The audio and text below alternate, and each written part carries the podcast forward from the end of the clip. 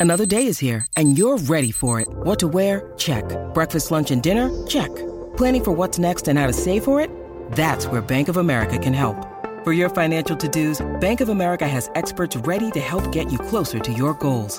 Get started at one of our local financial centers or 24-7 in our mobile banking app. Find a location near you at bankofamerica.com slash talk to us. What would you like the power to do? Mobile banking requires downloading the app and is only available for select devices. Message and data rates may apply. Bank of America and a member FDIC. Atado a una arpa gigantesca, un hombre. Muy cerca, lo que parece un fantástico barómetro es manipulado por una figura desnuda, utilizando como palanca un alargado instrumento musical. Un ser monstruoso, mitad humano y mitad escarabajo, está sentado en un trono con forma de púlpito, mientras devora a un pobre cristiano. Bajo el trono, un monje se inclina sobre el cuerpo de una doncella. A medida que la vista recorre tan alucinante panorama, surgen otras formas, figuras y situaciones que parecen forjadas en la mente de algún pintor enajenado. Es surrealismo desbocado, mucho antes de Salvador Dalí. Visión tremendista del infierno, violenta erupción del yo interior de un arrebatado.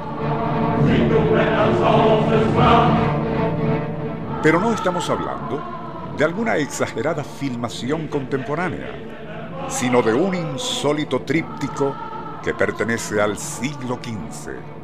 Se trata nada menos que El Milenio de Hieronymus Bosch. Nuestro insólito universo. Cinco minutos recorriendo nuestro mundo sorprendente. Se conocen obras de Hieronymus Bosch, artista holandés quien vivió entre 1450 y 1516, cuya temática no es tan inquietante y turbadora como la descrita al inicio. Pero las más famosas son aquellas donde desata su afiebrada imaginación, rindiendo con técnica y plasticidad de gran virtuosismo piezas como Los siete pecados capitales o El jardín de la lujuria.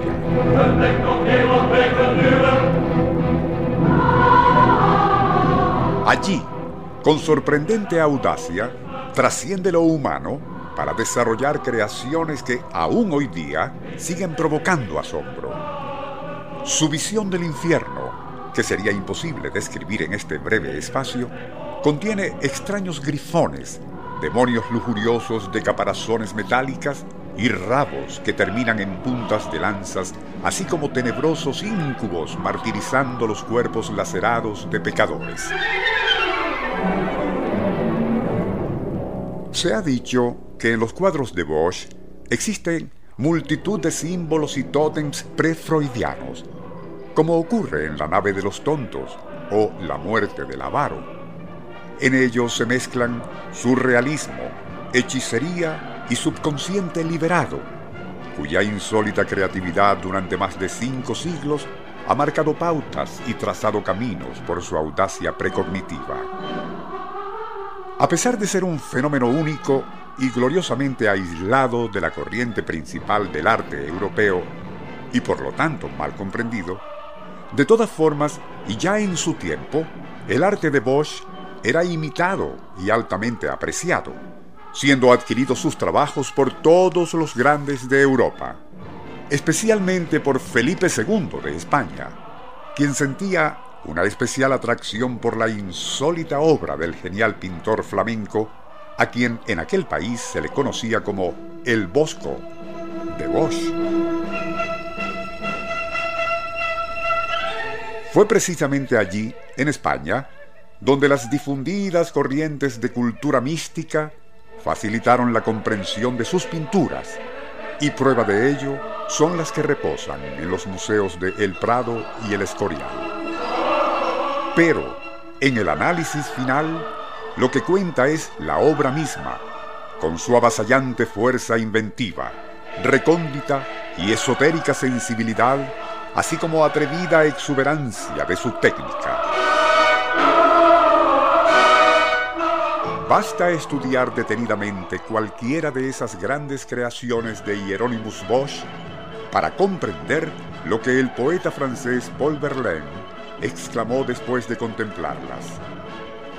Es a través del arte y la imaginación de sus creadores como el ser humano puede en verdad alcanzar la velocidad de la luz.